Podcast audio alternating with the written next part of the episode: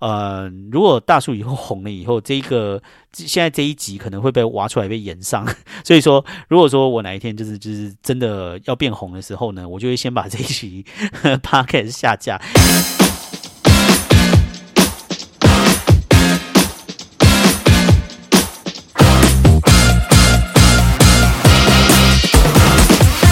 哎，欢迎收听纽约怀特大叔日志。大家好，我是怀特大叔。今天呢，是我 podcast 的节目的第二季的第一集，大家拍拍手。真的太高兴了，想不到我的呃 podcast 节目居然可以持续做到第二季呢。那大家想必已经发现了，就是我第二季的的片头呢换了一个新的片头。那希望大家会喜欢这个片头啦。嗯，我也是花了很多时间在网络上找音乐这样。那呃，至于说为什么会换这个片头呢？是这样子哈。其实，在第一季做完的，就是就是过去这个礼拜，我有想过说，我的 podcast 在第二季的时候是要来做一些转换，或者是转型，或者什么之类的这样子。呃，但是后来想一想呢，就是转型呢，如果要聊一些比较专业的领域，哈啊，说老实话，我觉得我这个人好像什么东西好像都知道一点，但是其实都没有真的就是很专业或者很钻研某一项领域这样。所以说讲起来呢，感觉上，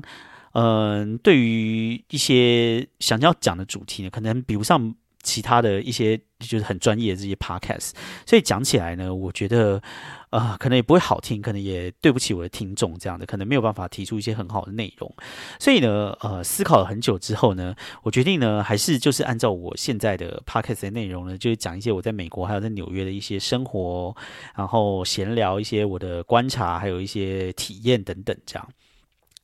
那如果说就是继续都听我在那边废话的话，那至少呢，我觉得片头片尾就是要给大家一个比较耳目一新的感受嘛，所以呢，就决定来剪一个新的片头跟片尾喽，希望大家都会喜欢。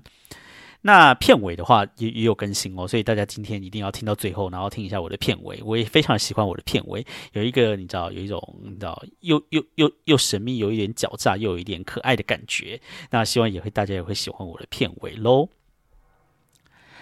那今天呢，呃，首先进入这个主题之前，哈，我想要先来聊一下我做完第一季 podcast 的一些小感想，这样子啊，我我我希望下下面这一趴。要变成好像就是我今天得了一个什么奖，在讲一些领奖感言，还得奖感言还是怎么样？因为根本就没有。但是呢，呃，做完第一季的 podcast，多少还是就觉得有一点点成就感，然后也是蛮高兴的啦。所以就想要来跟大家分享一下自己的一些感想。做完大概这个半年左右的 podcast，这样。首先呢，我觉得呢，要非常的感谢，就是有在听的听众这样，然后也非常的感谢大家一路呃。第一季一直听到最后，然后也非常感谢你第一、第二季的第一集呢，打开然后继续呃打开这个节目来收听大叔的 podcast 这样。因为呢，如果说真的没有人听的话呢，真的很难有动力继续做下去。那从第一季呢开始，一直到第一季的最后呢，其实那个收听的次数呢，就是有微幅的上涨这样。那当然是中间有有大概三四个礼拜，因为那个大叔的家人来美国，那三四个礼拜就都没有更新嘛，然后那个时候收听率就下下降的很严重。这样，但是呃，在回复持续的呃这个固定的更新之后呢，收听率就是也有慢慢的回来，所以就是非常的感谢，就是呃，一直到现在还在收听的人。然后如果没有你们的支持的话呢，我觉得这个节目呢，我可能会没有一个动力要做下去，这样子真的很难啦。那呃，在这个地方呢，我要消到就是这个我的忠实听众的第一名，就是呢。其实他是我的朋友啦，但是呢，就是呃呃，就是呃，这个台中的这个赖先生。就是这位台中的赖先生呢，那天传给我了一个一个图片，然后那个图片呢，就是最近好像 Spotify 吧，上面就是有写说，呃，你最常听的 Podcast，想问他的你的最常听的 Podcast 第一名就是我的纽约怀特大叔日志，诶，而且重点是哈，呃，我看到他的这个你常听的 Podcast 的排行榜呢，第五名居然是唐扬鸡酒屋，诶，所以说就是这位忠实听众在他的心目中，就是大叔日志的 Podcast 居然打败了唐老师，诶，天。那这是何等的光荣啊！我觉得我人生可能没有办法再任何一个地方打败唐老师吧。但是居然在这个地方 打败了唐启阳老师，就是觉得莫名的有一股非常虚荣的感觉。所以呢，在此就是 shout out 好不好徒弟啊那个台中的这位赖先生，感谢你在上大夜班的时候呢，不弃不离的支持大叔的 podcast，非常感谢你。那另外呢，就是呢，嗯。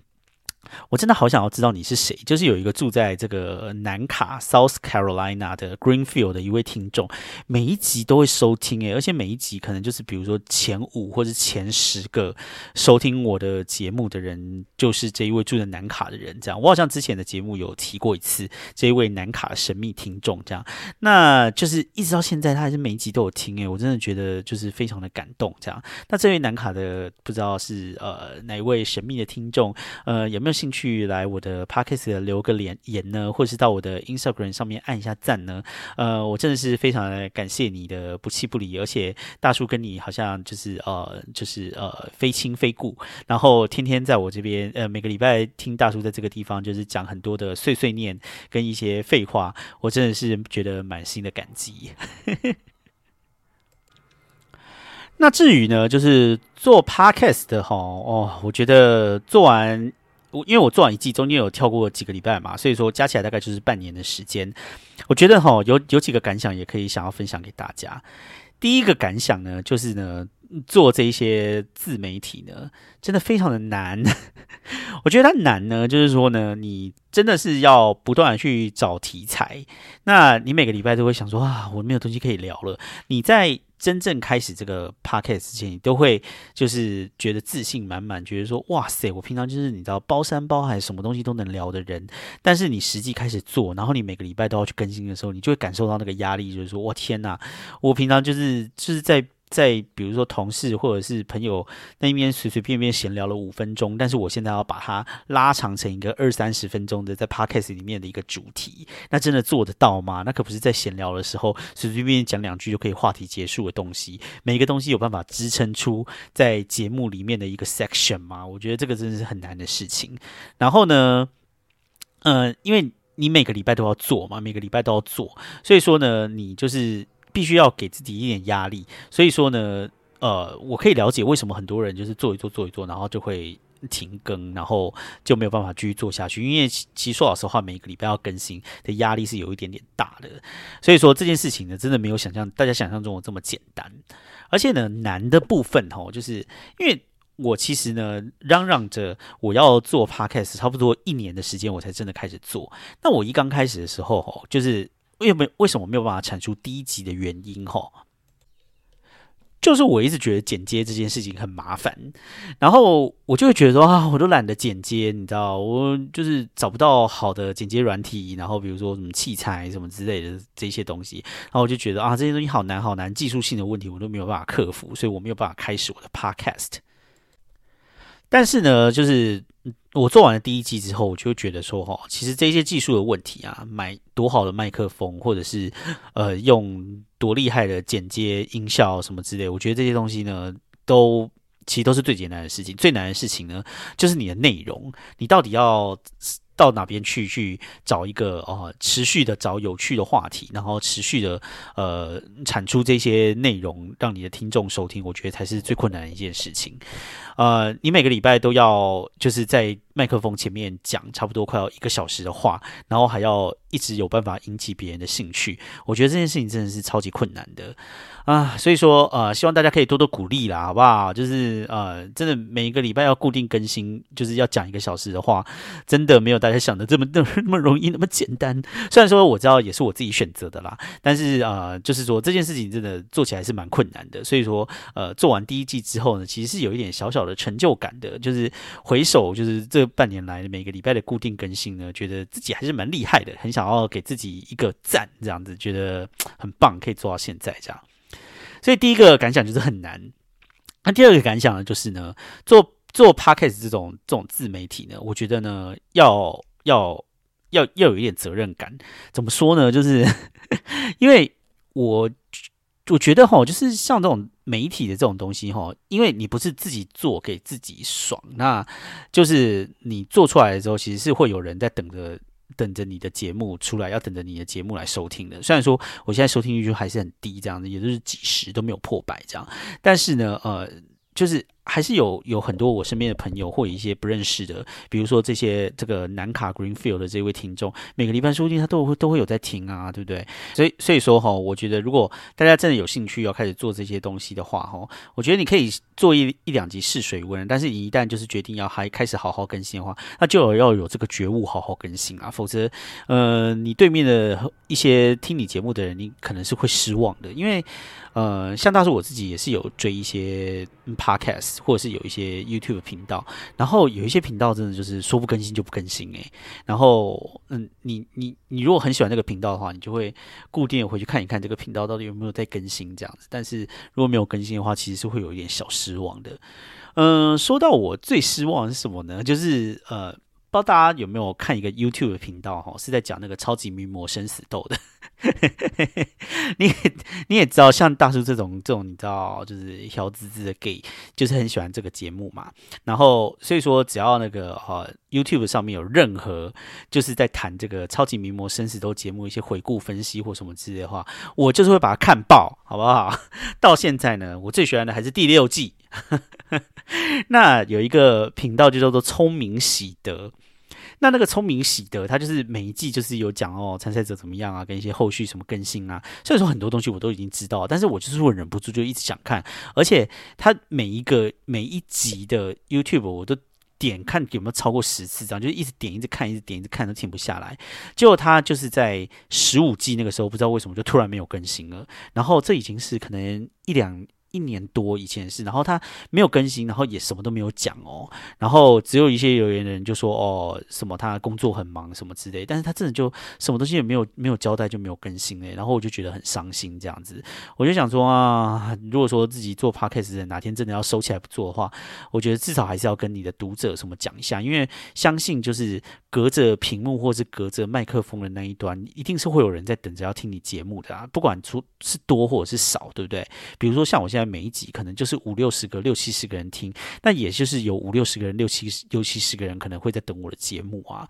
所以我觉得这个责任感吼，对于做一个自媒体的人，有还是要有一点觉悟啦，吼，因为毕竟就是小非常少数的一些人在等你的话，你就是在这些非常少数人面前的公众人物啊，我觉得，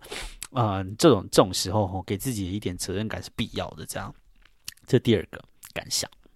第三个感想呢，就是我觉得呢，做这些自媒体啊，真的是很孤独的一件事情诶，就是因为说老实话哈，像像我现在可以了解为什么做 YouTube 啊，或者是做这个呃这些自媒体 Podcast 的人，老师都会讲说留言就是鼓励，因为呢，你如果不留言的话呢，你就真的就是很孤单，都你不知道就是到底有谁在听，然后或者是到底有谁在看这样子，你真的就是。对着在小房间里面对着一个麦克风，然后对着一个电脑这样子狂讲，然后一直讲这样子，然后你根本就不知道有没有有没有你做这些东西到底意义是什么？这样唯一你能够看到的就是一些数字，还有一些听众的一些板块的地图，这样，然后必须要从这些数字跟一些板块的地图里面，呃，去寻找你自己一点成就感。我知道，就是很多人都会讲说啊，什么呃，重点内容不要追求数字啊，什么之类。可是问题是，呃，你做这个东西的话，人人总是要有一些回馈的嘛，对不对？你要么就是就是钱，那做这个东西的话，就是没有钱嘛。那要么你就是要有一些，嗯，你如果说真的没有金钱上面的回馈的话，那你真的唯一能够。鼓励你继续做下去的话，真的就是这些数字跟一些听众的回馈了。那你如果没有这些东西的话，你真的觉得你就在一个黑暗中，然后呃一直在做这些事情，这样其实很孤很孤单的。所以要想一些方法可以去激励你自己，一直可以往下做。所以讲到这边呢，就是啊，真的啊，大家要呃，对于就是就是做 podcast 的人，要好好的多留言，多鼓励一下，好不好？要不然我们真的是觉得就是很孤单的。好，那既然讲到这个这个这个留言互动的部分呢，嗯，大叔最近呢在 Apple Podcast 上面收到了一个留言，那这个留言的人呢的名字呢叫做舒婷，那舒呢是这个苏牙那个输赢的那个输，然后停呢是停下来的停，所以我想说这个舒婷到底是谁？因为我我我我我我我就想了，就是我身边好像没有一人叫做舒婷诶，但是总之呢，就是这个舒婷留给我一个言呢，嗯，标题叫做。纽约明灯，然后内容呢就是只有四个字，就是谢谢大叔。所以就是说，大叔是他的纽约明灯。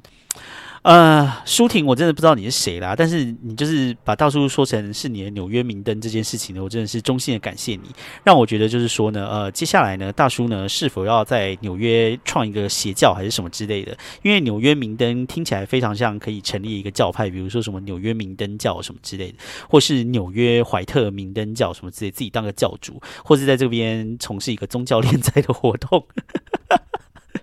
完全是乱讲，好不好？完全是乱讲。非常的感谢你来留言，好不好啊？谢谢大叔，大叔也要谢谢你来留言。大家可以多多留言，然后也谢谢你的五星好评，好不好？好，那以上就是我做完第一季的一些感想啊。那再再次真的是要感谢，就是所有有在听我节目的人，还有你现在还在收听的，真的衷心感谢，衷心感谢。那在啊，在在正式进入这个。今天的节目之前，再闲聊一个事情好了，就是哈，我我不知道大家哈，对于就是呃，台湾呢，普遍对于 YouTube、YouTube 跟 Podcaster，就就做 YouTube 跟 Podcast 这件事情呢，就是他们会称他们自己叫做创作者。我不知道，就是大家对于就是这个称号，就是感觉如何？我我是不知道，就是说，你如果在台湾哈，如果说我们一般这些听众或是这些观众，就是看 YouTube 或者听 Podcast 这些人，真的会说，比如说九妹是 YouTube 创作者吗？就我我知道他们会自称自己叫做 YouTube 创作者或者 Podcast 创作者这样，但是我在想说，一般的乐听众真的会称那些人叫做创作者吗？就是说，哦，九妹是个创作者，或者蔡雅嘎是个创作者，是不是？前期是个创作者。我觉得我自己可能稍微比较老派一点啦。我觉得就是创作这两个字好像不能随便乱用，这样，因为创作这两个字，我自己觉得啦，是有一些比较有艺术表现形式的东西，我才有办法用用中文的创作这两个字这样子。所以说我好像没有办法，就是什么东西都说，只要只要把它做出来就是创作者。因为我我当然可以理解，就是说为什么他们会说是创作者，因为。因为那个呃，英文这个字，这个字用的是 creator 嘛。那 creator 这个字呢，其实在英文里面是一个比较中性的，就是说它并没有涉及，就是说我去呃，因为 create 这个东西，就是你 create 一个东西，你并没有涉及它到底是不是艺术，或者到底是有没有创意，这些都都没有涉及哦。你甚至没有创意，就只是把它做出来的话，也是 create。那 create 这个这个在英文的这个字的用的范围之广呢，就是比如说你今天你在电脑里面呢，你就开了一个 Word 档案，或者是你开了一个什么 Excel 这样子，他们也会说你这个是这个 Word 的 creator 是谁，或者是这个 Excel 的 creator 是谁，就是说哦，I create 呃 a Word document，或者是 I create Excel spreadsheet 这样子，他们也会用 create 这个字啊。啊，但是问题是，难道我今天要说哦，我是这个 Word 档的创作者？这样其实听起来很奇怪啊！我觉得听起来很奇怪哦。我今天是这个啊，这个这个 Excel 的这个表格的创作者，好像 我觉得我没有办办法，就是直接把 Creator 这个字就直接把它翻成创作者。我觉得艺术这件事情可能还是要在创作者这个词里面要占有一定的分量。比如说电影的创作者、音乐的创作者，我觉得我是 OK 的。但是 YouTube 的创作者啊，我觉得每个 YouTube 做 YouTube 的人真的都有办法，就是就是成为 YouTube 创作者嘛？就是比如说啦，比如说我我真的觉得说是 YouTube 创作者，比如说有一个叫做什么好小排演，我不知道大家知不知道，就是好小排演，他们是一一些剧团里面出来的人嘛。那他们就是真的是有写一些戏剧的剧本，然后里面拍的一些东西，其实是有一点那种呃小电影或者是那种电视剧的风格那种东西。那种的话呢，你就是要要要说自己创作者的话，我觉得我我没有什么意见啊哈。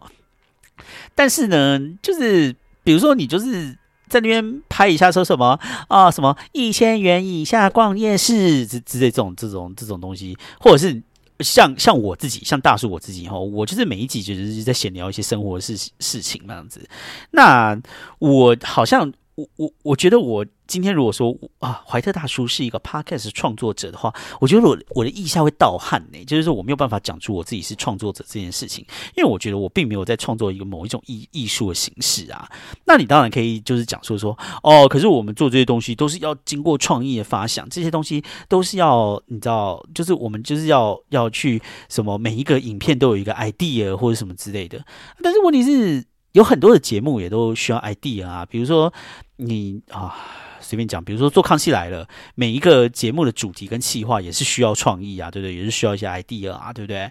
那你会说，比如说康熙来了的的企划，你会说他是创作者吗？再再讲多一点好了，比如说以前像台湾红不让，也需要很多的创意啊，对不对？然后做出一些你知道平常没有人在做的事情，但你会说沈玉玲是一个？电视创作者吗，好像也不会嘛。你你今天如果说是沈，你如果今天觉得沈玉玲不是创作者的话，那为什么你会觉得 YouTube 那些，比比如说就是嗯蔡雅九面钱钱，或者是任何就是你知道，就是说什么哦一百元吃三餐，就是想出这种气话的，你会会觉得他们可以自称是创作者呢？天哪！我今天讲这些东西真的是要得罪所有的人了。但是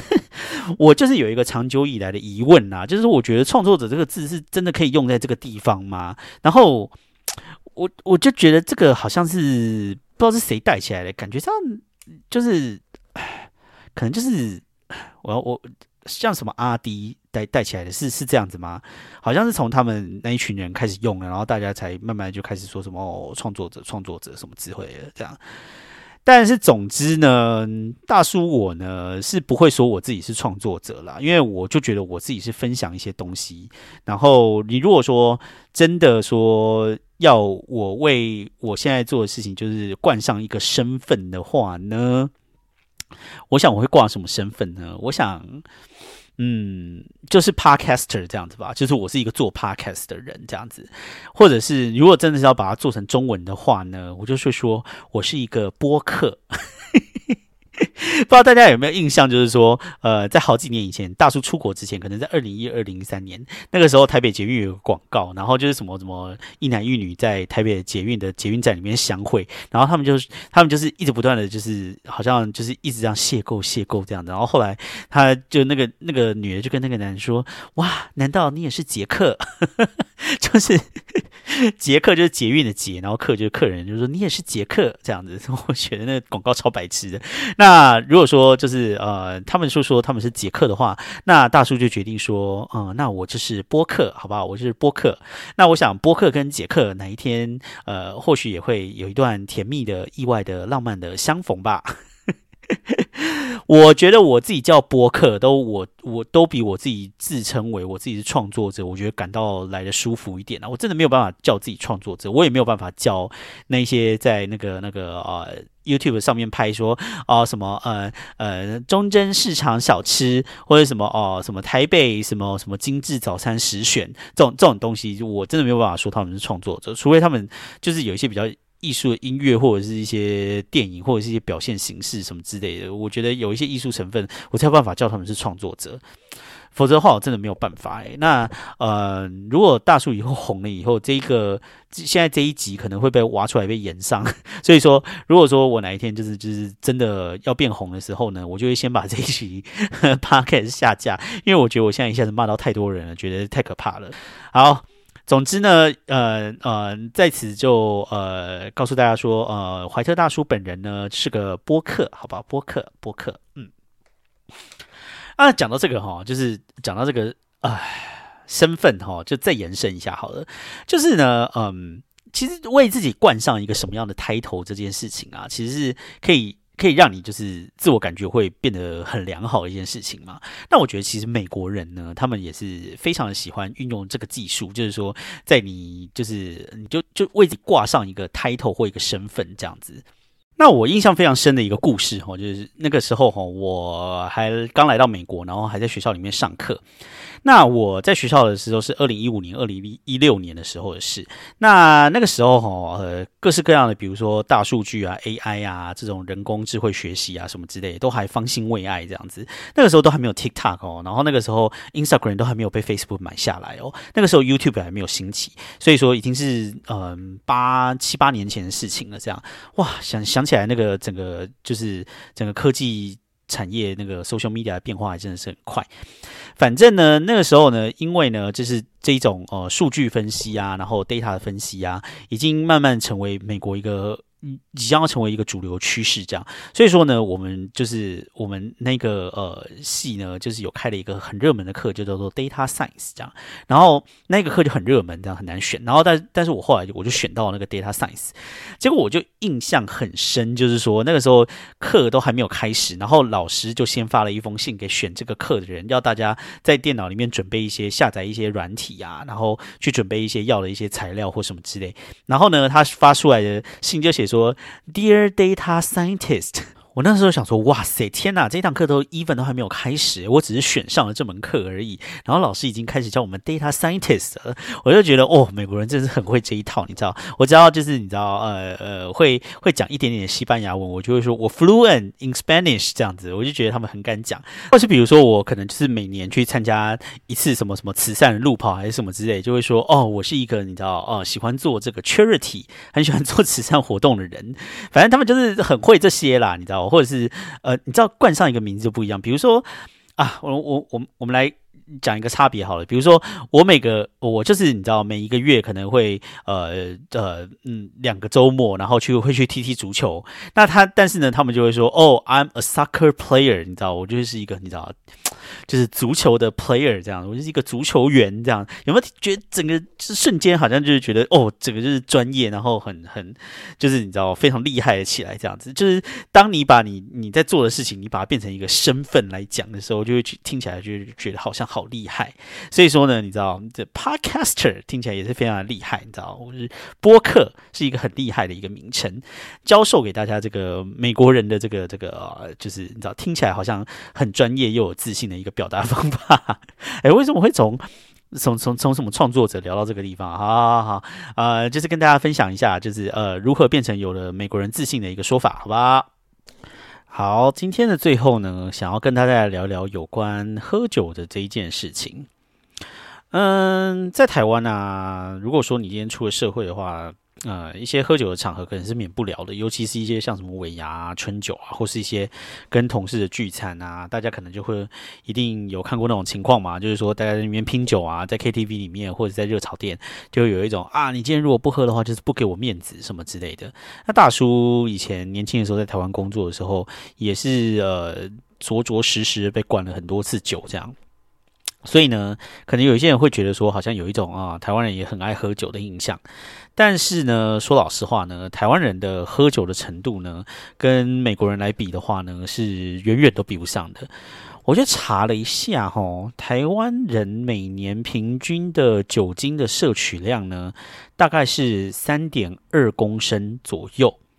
那三点二公升的话是一个什么概念呢？就是说，如果呃换算成啤酒的话呢，一年是喝几瓶？一般一瓶的啤酒，我查了一下，大概是十三克的的酒精含量。所以如果说是呃三点二公升的话，就是三千两百 CC 去除以十三的话呢，台湾人呢平均一年可大概是喝两百五十罐的啤酒。所以就是。一天的话就是一罐不到，那如果是换成每周的话呢，可能每周就是个比如说五瓶啤酒，或者是再少一点这样子，这是平均嘛。所以说，嗯，这个是台湾人喝喝酒的量哈。呃，如果说呢，你把拿这个数字来跟美国来比的话呢，美国呢是台湾的两倍以上。我查了一下哈，美国哈，呃，二零二二年的数据呢，他们每个人的呃平均的酒精每年的消费量呢是八点五亿公升。好，再再讲一次台湾的数据哦。台湾的数据是三点二公升，那美国的话是八点五一公升。那如果是八算八点五公升好了，如果用八千五去除以十三的话，就等于说呢，美国人呢平均一年是要喝掉六百五十罐的啤酒，小瓶的啤酒。六百五十罐啤酒的话，就代表说呢，每个人就是一天是一瓶以上诶。那如果说是一周的话，就是代表说他们一周会喝十罐啤酒以上，而且是每个人平均哦，你就知道说美国人喝酒其实喝的真的是非常的多的。那我去查了一下世界的这个人均酒精的消费量，哈，就发现呢，其实台湾在世界的这个酒精消费量的排名来讲，其实也不算很高。应该说是算低的。如果我们用这个呃世界卫生组织的排名来看，三点二公升的话，台湾大概在世界可以排到的名次是差不多一百名左右。我看一下哦，嗯，应该是差不多，对，应该是差不多，就是。九九九十八九十九一百，大概就是就是大概是这个地方。那这个地方的话，总共有大概差不多一百九十个国家嘛，所以台湾就是可能是在一半左右。那如果美国的话呢，在世界卫生组织的排名呢，排名是四十三名。这看起来好像说哈，就是也没有很前面嘛，对不对？但如果你去看一下前面的国家的话呢，其实酒精消费量最多的地方呢，大概就是都是在集中在欧洲的国家，都是最多的。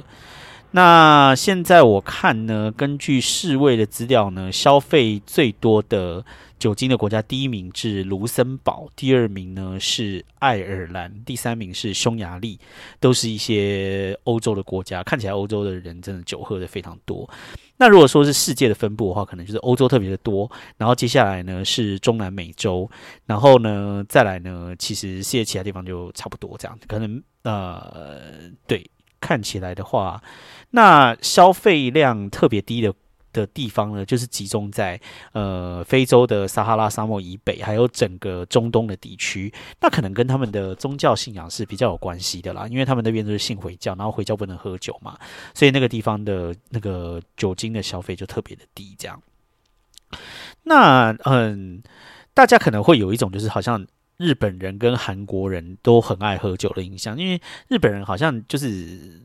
大家日剧、韩剧都有一种，就是大家都在居酒屋里面喝的醉醺醺。那韩国更是嘛，总是用那个绿色的瓶子在里面喝那个烧烧酒，那个什么什么什么 soju 这样子，然后呃。好像韩国人就是每天都会去喝，然后大家有一个印象就是说韩国人的上班族压力很大，下班每天都要喝得很醉这样。但是呢，其实日本跟韩国他们的平均每年的酒精的消费量差不多，也就是呃这边看到日本是七点三八，然后南韩呢是七点七一，这个都比不上美国诶。美国的话是八点五一公升一年，就想说美国大家就是就是喝酒喝的程度呢，其实是比日本跟韩国都还要更。多，所以你如果觉得有日本人、韩国人很爱喝酒的印象的话，那美国人比他们更爱喝。这个就是美国人有多爱喝酒的一个证明。这样，他们酒精的消费量是真的非常的多。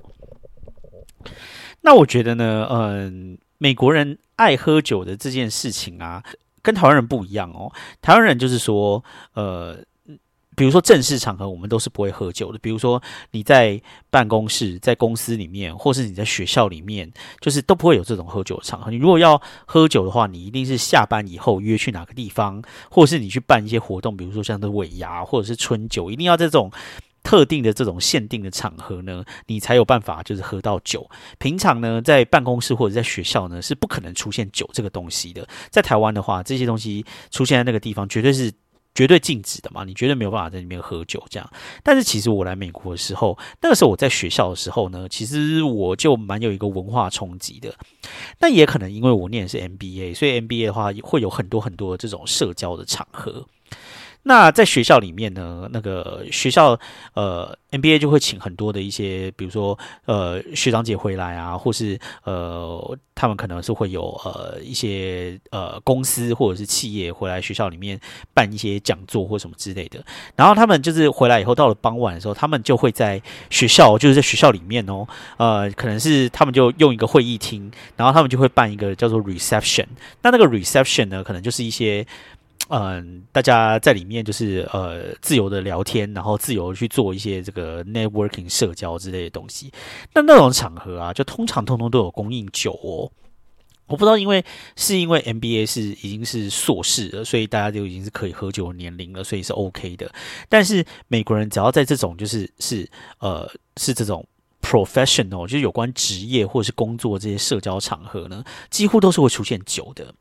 那大家就是会在手上拿一瓶拿一杯酒哦，比如说红酒、白酒或者什么之类的，然后大家就围成一圈，然后在里面聊天。这个他们有一个专有的名词，叫做 mingle。那 mingle 呢，就是你在这个地方就是要拓展你自己的人脉，然后要要要要在这个地方去呃认识人这样子，然后。呃，为你自己的一些职业，或者是是你自己的一些人脉，会有所帮助。这样，那那个地方的话，你手上就必须要拿一个东西，这样子。然后大家通常都会拿一杯酒，你喝不喝没有关系，但是在手上一定要拿一杯酒，这样然后跟大家聊天。这个是他们是一个一个非常重要的一个一种社交仪式跟场合，这样。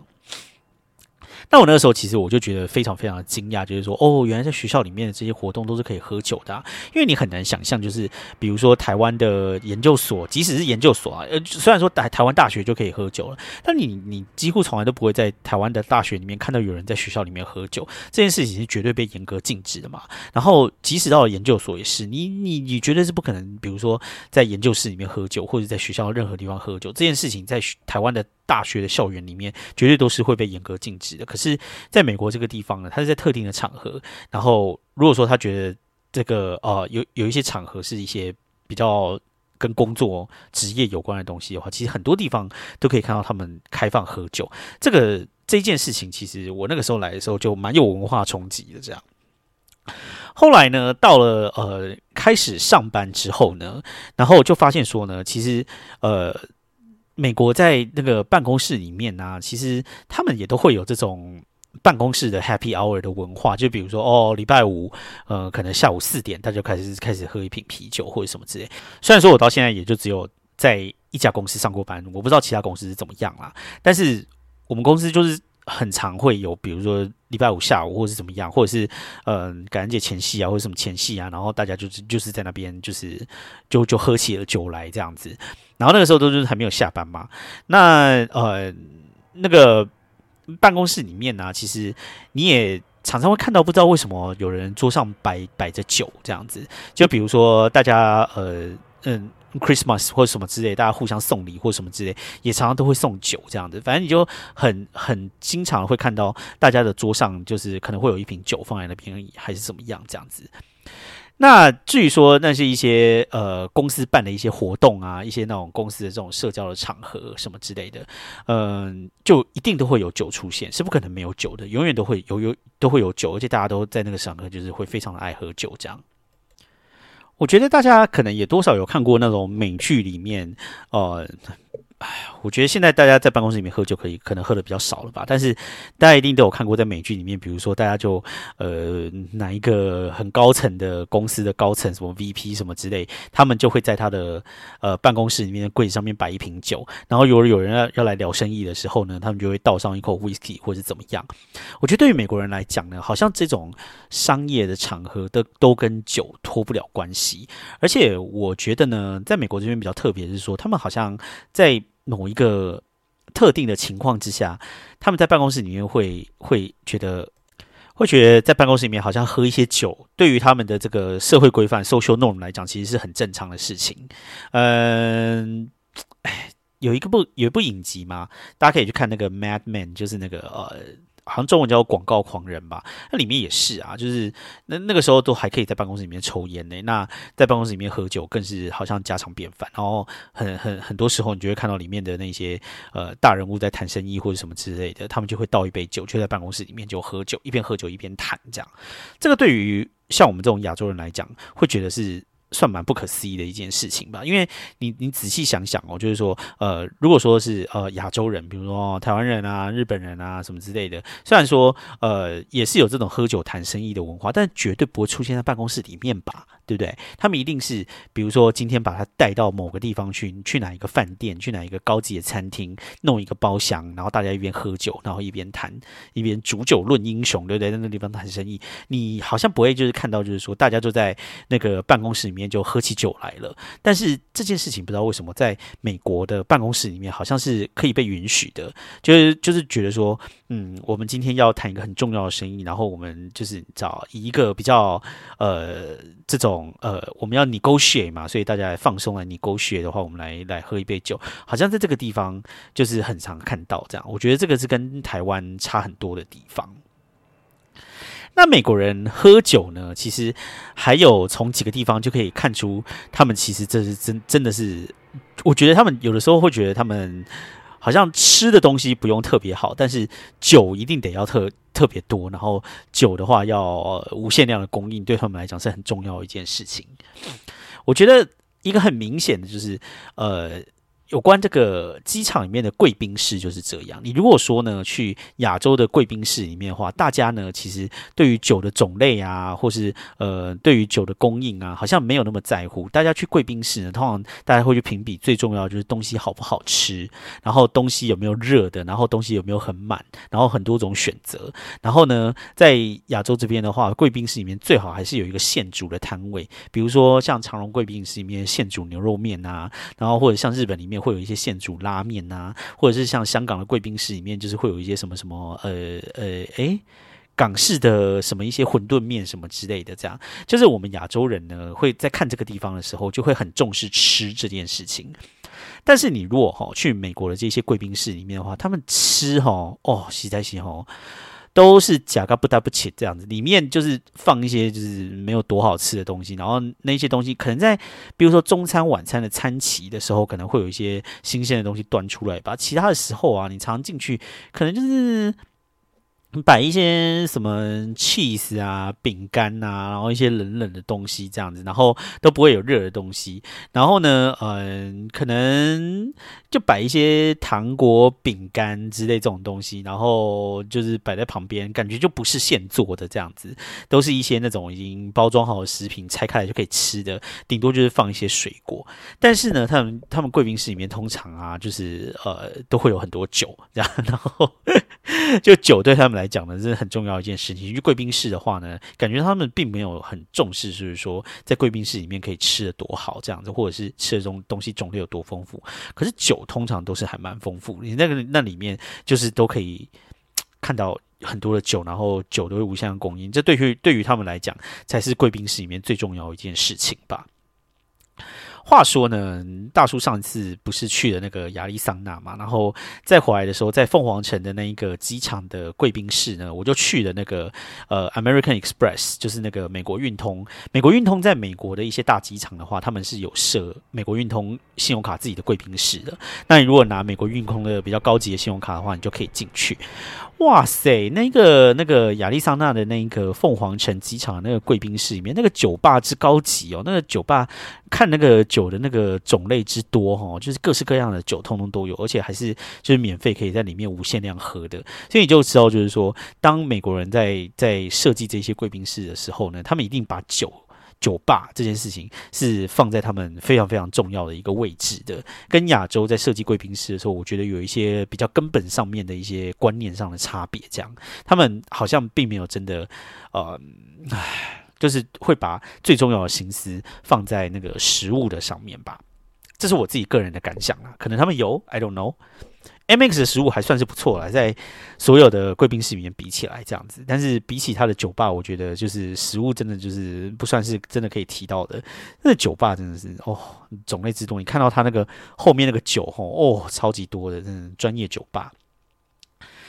那另外还有一次哈，就是呃，我两年前的时候有去那个呃优胜美地，就是在加州的一个公国家公园这样。那那个优胜美地国家公园呢，是一个你知道世界级的国家公园这样。然后我就记得呢，那个时候我们就住在一个很大的一个村子里面，然后那个村子里面其实就是它有露营地，然后有一些那种房子，可是它的房子就是只是让你睡觉的这样。那就是它那个房子一。英文都用 tent，都用帐篷，反正它那里面就是两张床，然后什么设施都没有，然后你。你洗澡或者什么，你还要到另外的地方去。然后呢，那个地方呢，就是它就是中央有一区，它有卖一些吃的、喝的什么之类的。然后还有一些小商店，你可以去买一些盥洗用品啊什么之类的。这样，那呃住的地方跟吃吃东西的地方是分开的两个地方。然后它不是像一个饭店，它其实感觉像是一个营地那样子的感觉。这样，那呃。我们那个时候在那个里面吃饭的时候，就觉得哦，那个里面其实吃东西的那些品质很不好。你你你可以想象嘛，他他晚上可以吃的东西哦，就是就是就是卖一些那些冷冷的三明治，或或者是我都我已经忘记他有没有卖微波食品，可能连微波食品都没有，就是一些冷冷的三明治摆在那边。然后呢，他有一间唯一一间就是比较像餐厅的地方，它里面就是卖披萨。这样的，它的它的食物的选择就是这样，披萨或冷的三明治这样。但是呢，它在里面却有一个非常非常高级的酒吧。然后那一个酒吧呢，就是里面呢也是琳琅满目，什么酒都有。而且呢，它的那个商店里面呢，吃的东西又很少，就一些冷的三明治嘛。但是它里面啊，卖超多的酒，就各式各样的什么什么琴酒、whisky、什么莱姆酒，这样一瓶一瓶在架子上卖这样子。我就想说。你这个地方吼，你国家公园里面啊，你吼吃的东西也不帮大家就是准备的，就是稍微丰盛一点，这样大家来这个地方很累，想要吃好一点，那些吃的东西吼，真的就是不搭不起。但是呢，你那个地方却卖超多的各式各样的酒，这样子，我就想说啊，原来这个就是符合美国人口味，原来就是这样，就是。他们根本就不用去好好的在这个地方想说他们要呃有比较多的一些食物选择这样。如果是台湾的话，那个地方好好歹也可以也会有一个餐厅，然后炒一些热菜，让大家可以吃个饭喝个汤吧。他们也没有，那食物就是披萨跟一些冷的三明治这样子。但是你你爱喝什么酒有什么酒，各式各样的酒这样子哦。他那个酒吧里面有卖一些 bar food，但是那些那些。Bar eat 可能就是一些，比如说什么什么鸡翅啦，你知道吗？或者是炸薯条啊，这些就是你没有办法当正餐的东西。这样，那我就想说，你在优胜美地里面，大家都是来这个地方，就是。你知道，想说要来国家公园逛这些景点或什么之类，晚上大家真的有想要来这个地方，然后吃一些这种 bar 的东西，然后把自己喝醉醺醺吗？我是没有这个想法，但是我觉得，既然他开在那边的话，一定有他的道理吧。我想，可能美国人他们心里就会觉得说，每天晚上来喝一杯，对他们来讲，真的是非常重要的一件事情吧。那其实呢，呃，不知道大家知不知道，在美国啊，对于酒精的管理很严格，就是对酒的法律其实是很严格的，对酒吧的呃法律其实也是很严格的。那在美国的话，绝大部分的州呢，你买了酒之后呢，你就是不可以在路边就喝起来这样。对于在亚洲长大的人，可能会觉得说，其实这件事情好像就是很很难以想象，就是呃，美国一个这么自由的国家，但是呢，你如果买了酒以后呢，你就直接在路上把啤就打开来喝，然后罐子被警察看到的话，他好像是可以开你单，我不知道可以开你单还是可以逮捕你，就是还算是蛮严重的一件事情这样。所以你在美国的话，你是不会看到有人明晃晃的在路上就是拿着瓶子就在那边喝酒的。他们如果要喝的话，他们一定要用个纸袋包起来或者怎么样，反正你的那个瓶子就是不可以露出来，这样你就是。就是虽然说大家都你你用纸袋包起来，然后这样喝，大家都知道你喝酒，但你就是不可以把那个罐子显现出来。这样，你如果把那个罐子显现出来的话，就可能会被警察关切还是怎么样。那大部分的州其实你都没有办法在路上喝酒。像我们这种在台湾长大的人，你就是总是会有几次是，比如说哦半夜然后不回家嘛，然后跟朋友就是买了啤酒以后，然后坐在公园里面聊天喝酒。在美国就是不可能发生这样子的事情，就是你只能在家里喝，然后在外面的话就只有在指定有酒牌的地方、餐厅啊什么直接喝，你是不是随便都可以喝酒的？那那就是他们有的时候呢，嗯，就是可以喝酒的地方跟不能喝酒的地方，他们他们还会有一个告示牌，就说哦，你超过这条线之后就不可以喝酒什么之类的。就是他们对于酒可以在哪个地方喝，其实规定是很严格的。那因为就是酒的规定这么严格呢，所以呢就会呃有一个很特别的地方，就是在那个牛奥良。纽奥良是在那个路易斯安那的一个城市嘛？那那我是不知道是纽奥良市还是是路易斯安那州的规定，都是呃是说他们可以在路上喝酒是 OK 的这样子。嗯，所以说呢，呃，美国人就有一个行程，就是说，哦，要去纽奥良那边玩，然后就说为什么要去纽奥良那边玩？他们就说，哦，就是要去那个地方，然后就可以买了酒之后，然后在路上喝酒。他们觉得就是到纽奥良，然后在路上喝酒是去纽奥良的一个既定的一个观光行程，这样。因为你在美国的任何地方你都没有办法在街上喝酒，但是在纽奥良可以，所以对他们来讲就会觉得哇，好特别哦，这样子。你就会觉得很妙啊！一个美国这么自由的地方，但是居然就只有在纽奥良这个地方才可以在街上喝酒，你就可以知道说美国人有多喜欢喝酒，可能酒对于他们来讲造成很大的问题，所以才会管理的这么严格吧。那酒吧的管理呢，其实在美国也是相当相当严格的。嗯，纽约这个地方好像是说，你酒吧晚上不可以营业超过三点。吧，我印象中好像是三点。那加州的话还更早，加州所有的酒吧呢，你只能开到凌晨两点就一定要关起来。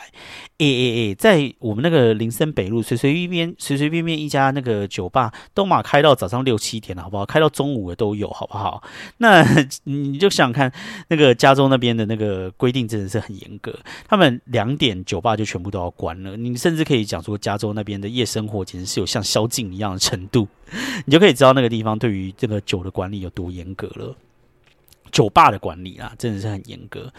那另外呢，就是说那个嗯。就是卖酒这件事情，在美国也是很严格、很严格。因为你想想看，在台湾呢，随便一家 Seven 里面，啤酒、红酒、白酒，什么什么酒，甚至连 Whisky，然后什么什么 Vaga 什么之类这种烈酒，你随便一家 Whisky 通通都可以买得到嘛。但是在美国，其实各州的规定通通都不一样哦。就比如说在纽约好了，就是你如果一般的超市什么之类，你申请酒牌的话，你就顶多就只能卖啤酒，你连红白酒都不能卖。所以你如果进去一般的超市的话，你大概就是顶多只能买啤酒，你到 Seven 也是顶多就是只能买得到啤酒，你是没有办法买得到红白酒的。那你如果要卖红白酒或者是其他的烈酒、Whisky 什么之类的话呢，你就一定要到那一种有酒牌的店。那他们那些店都会就是叫做 Liquor Store 这样子。那你到那个地方去才有办法买 Liquor，就是你要才可以买到红酒、白酒或者是更烈的一些酒。他们是有指定的酒牌，然后只有在那些地方才可以卖，你不是随随便便平常都可以买买得到这些酒的。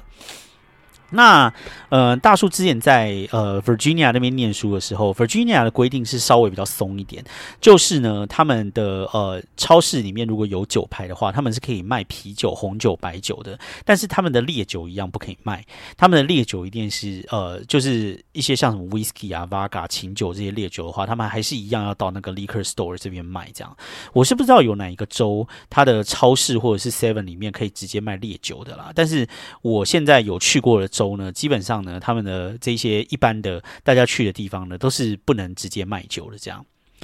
那呃，纽泽西那边的话，还有一个规定就是非常的特别，就是他们好像假日的时候，礼拜六、礼拜天的时候，他们是规定早上不可以卖酒。然后下午才可以卖酒，然后这一个规定呢是整个纽泽西不管任何地方好像都是同样的规定这样，所以说呢，我之前去纽泽西那个地方去逛一个日本超市的时候，他们呢就是说好像在呃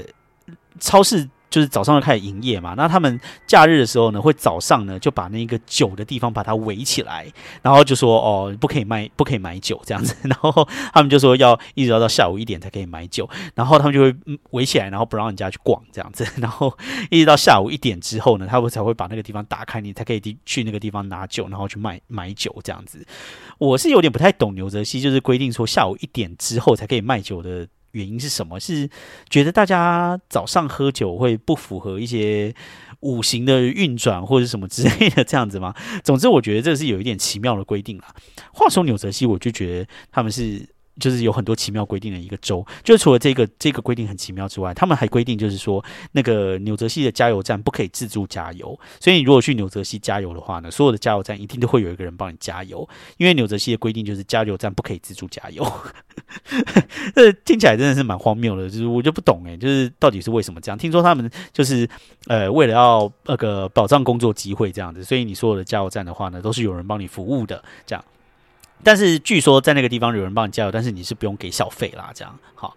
反正纽泽西是一个奇妙的地方，哎，扯太远了。呃，反正就是酒的卖酒的那个规定哈，其实在美国到处都是非常的严格的。但是即使是这样哈，就是美国人还是可以喝酒喝了这么多，你就可以知道说美国人就是他们喜欢喝酒的程度到底是怎么样了。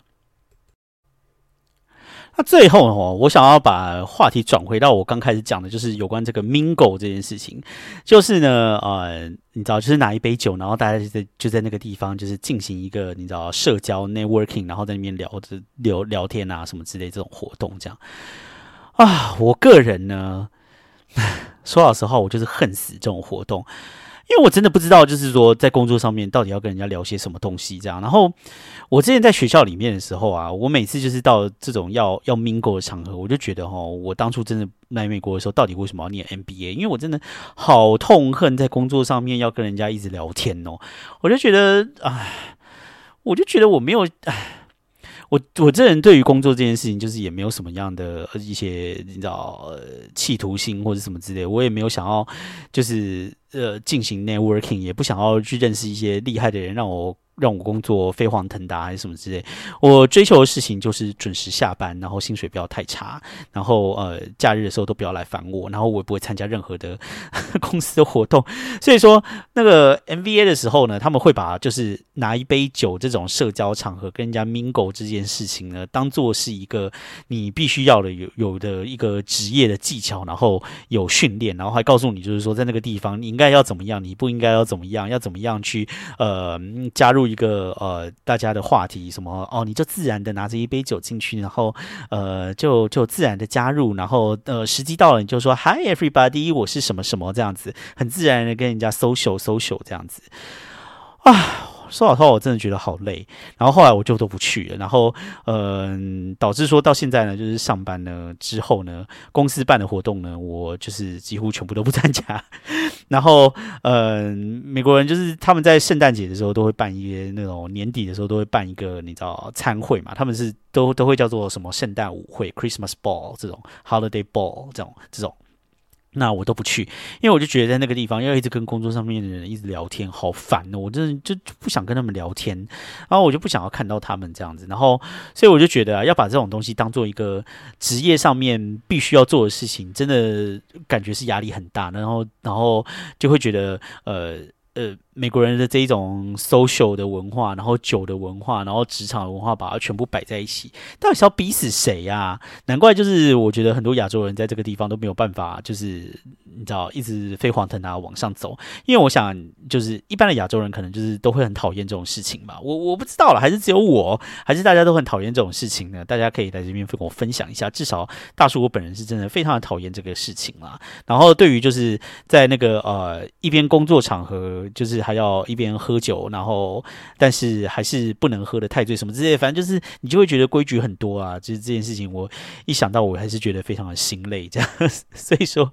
我想，嗯，我可能这辈子都没有办法学会美国这一些职场上面的喝酒文化吧，所以也没有办法在这个地方打破这个竹子天花板，在这个地方工作有所成就。但是也算了啦，我都已经四十几了这样子。但是呢，如果就是真的。在这个地方有那个职涯发展，呃，觉得很有一个企图心的话呢，那学会怎么样在这些场合里面适当的喝酒，适当的跟别人社交，然后适当的别人跟别人用酒来交流，这种这种东西呢，这种职业的技巧哈，他们是非常重要，所以你真的是必须要学会喽。好，今天第二季的第一集呢，就大概闲聊到这个地方啦。今天不知道为什么哈，那个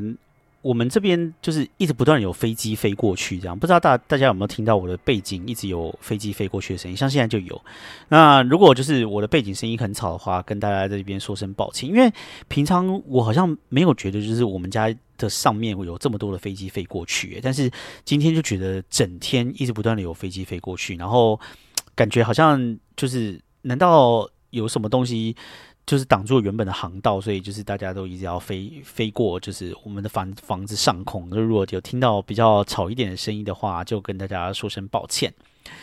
那这个礼拜大概就聊到这边喽。第二季的第一集还是觉得非常的兴奋的，希望大家呢第二集还是可以跟大叔一起玩乐纽约，好不好？跟大家继续分享纽约的生活观察。那在这个地方呢，还是再次呼吁喽。第二季了，如果你还没有订阅我的 IG 的话，赶快去订阅我的 IG。那如果你还没有在底下呢，帮我一个五星好评的话呢，拜托帮我按一下按赞一下五星，好不好？然后呢，呃，也可以留言跟大叔互动。然后，如果你觉得喜欢我这个节目的话呢，希望你可以把这个节目分享出去，把它转贴到你的 IG 上面呢，让更多的人可以一起来听大叔的节目。那这个礼拜的节目就到这边喽，希望大家下个礼拜都有一个美好的一周。那我们就下周再见喽拜拜。